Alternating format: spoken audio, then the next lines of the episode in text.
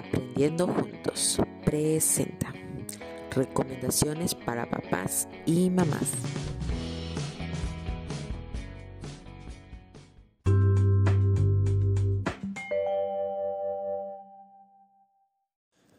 Hola, los vuelvo a saludar. Como escuchamos en el episodio anterior y en la conferencia con la psicóloga, reconocemos que debe existir el trabajo colaborativo entre padres, docentes y alumnos. Es fundamental para un buen aprendizaje en sus hijos, sobre todo en este nivel que es preescolar. Por ello me atrevo a dar algunas recomendaciones para continuar con el buen trabajo desde casa. Ustedes más que nadie conocen a sus hijos o hijas, que les gusta o disgusta. Por tal motivo es bueno que siempre tengan comunicación con la maestra o maestro para el desarrollo y realización de las actividades. Algunas de las recomendaciones que debemos de tomar en cuenta en casa para tener un buen trabajo con los pequeños son muy diversas. Hay muchas situaciones que se pueden presentar y es claro que nadie le enseña cómo ser un buen padre o una buena madre. Pero hay cosas que podemos tomar en cuenta para tener unos hijos o hijas que les gusta aprender en todo momento, que sean felices y con buenos hábitos.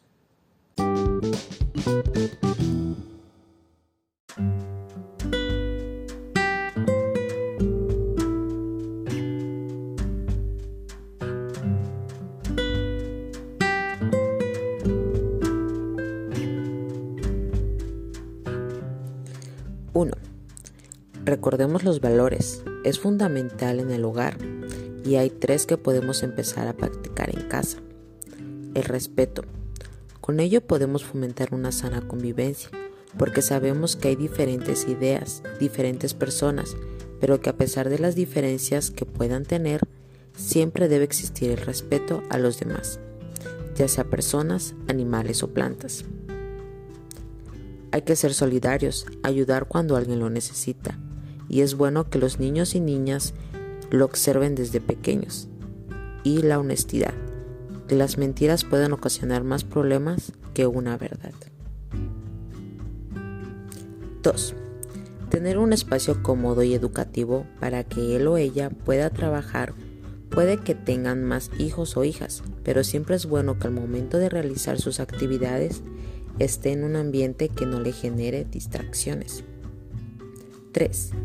Escuchar y prestar atención a lo que mi hijo o hija en verdad esté necesitando o quiera transmitirnos y a veces no sabe cómo, pero con las acciones que ellos realicen podremos darnos cuenta. 4. Los sentimientos a esta edad es muy importante y el cómo nosotros nos expresamos con ellos cuenta más. Si nosotros estamos frustrados al trabajar con mi hijo o hija, es claro que él o ella no va a querer hacer sus actividades, estar enojado, así que es necesario mantener una actitud positiva al momento de trabajar con ellos, estar felices. 5. Explorar la infinidad de estrategias o herramientas que hoy existen. Con todo lo que está pasando, la tecnología estuvo muy presente Así que para la educación de nuestros hijos e hijas es necesario que ustedes como padres o madres igual estén conocedores de todas esas herramientas. 6. Permitir e impulsar los aprendizajes. Hay que reconocer que desde lo más cotidiano se puede sacar mucho provecho. Los niños y las niñas constantemente están aprendiendo y con la cotidianidad del hogar se puede impulsar su aprendizaje. 7. Organizar y planear las actividades, ya sea que la maestra deje o envíe las actividades semanales, quincenales o mensual. Hay que organizarlas con nuestras actividades diarias. Hay que planear los tiempos que puedo trabajar y acompañar a mi hijo o hija. 8 recompensar en vez de castigar. Cada acción buena o algo nuevo que aprendió su hijo o hija, busque una pequeña recompensa para ellos y eso poco a poco los irán motivando a ser mejores. 9. Salir de la rutina es esencial para la convivencia familiar. Por la situación puede ser algo difícil, ya que debemos seguir con las medidas de seguridad como la sana distancia y el uso de cubrebocas. Pero desde lo cotidiano podemos hacer cambios en la rutina de nuestros hijos e hijas.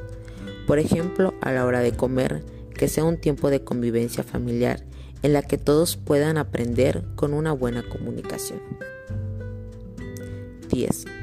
Hay que decir a diario las palabras mágicas. Nosotros como grandes para poder transmitirlo a nuestros pequeños. ¿Cuáles son estas palabras? Por favor, gracias, perdón, de nada. Así es, estos son los modales. Recordemos que todos los niños y niñas aprenden más de los ejemplos y de lo que sucede a su alrededor.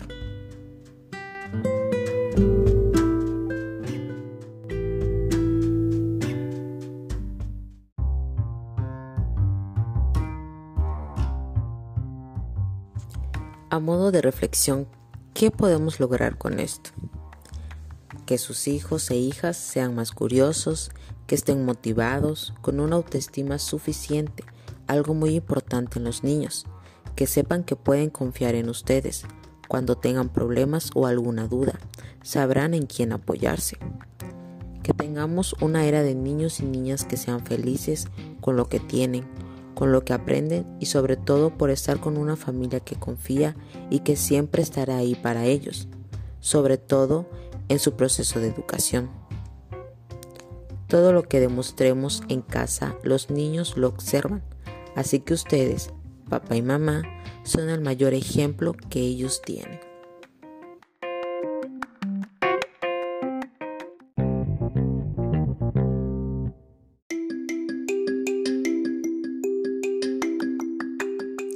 Agradecemos por escuchar este episodio número 2 de Aprendiendo Juntos y que alguna de las recomendaciones que se dijo puede ayudar mucho en el aprendizaje de su hijo o hija. Recordemos, el proceso de aprendizaje es de tres, maestro, maestra, padres de familia y alumnos.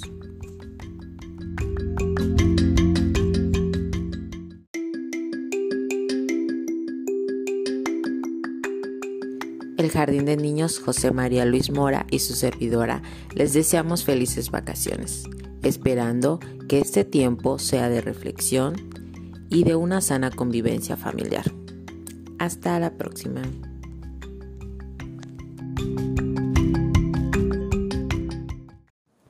Hola niños y niñas, espero que estén muy bien. El día de hoy les contaré un pequeño cuento que a mí me gustó mucho. Lara la mariquita amarilla. Se trata de una mariquita en un mundo rojo. ¿Qué creen que pueda suceder? Había una vez en un pequeño campo varios insectos, donde vivía Lara, la mariquita. Era un insecto especial. A todo el mundo le encantaba sus alas amarillas. Cada mañana la mariposa Bibi la saludaba de ida a la escuela, y Manto Mantis siempre agitaba las alas al verla. Incluso Cesa, la araña malhumorada, estaba feliz de verla. En la escuela, Lara jugaba con sus amigas pero Lara quería ser como las otras mariquitas. Ojalá tuviera alas rojas como todas mis amigas, le dijo Lara a su mamá. Así que un día, para alegrarla, su madre le pintó las alas de color rojo brillante. A la mañana siguiente, nadie saludó a Lara en su camino a la escuela, y cuando llegó allí, ninguna de sus amigas le dijo hola. Lara se sentó sola a llorar. Nadie se dio cuenta de sus nuevas alas rojas, hasta que la señorita Milla la vio y dijo Has pintado tus encantadoras alas amarillas. Los compañeros de clase estaban sorprendidos. Tus alas son especiales, gritaron todos. Lara, tus alas amarillas son lo que te hacen única dijo la señorita Milla, como los puntos de Chillo y las patas de Sally. De regreso a casa, Lara se dio un largo baño y se frotó hasta que sus alas doradas brillaron de nuevo. Nunca volveré a pintar mis alas, pensó Lara, excepto tal vez una o dos veces para probar un poco de lila o verde, pero no para siempre y solo por diversión. Espero que les gustará mucho esta pequeña historia como a mí. Ahora con ayuda van a dibujar y colorear los personajes que aparecen en la historia. Recuerda escribir su nombre.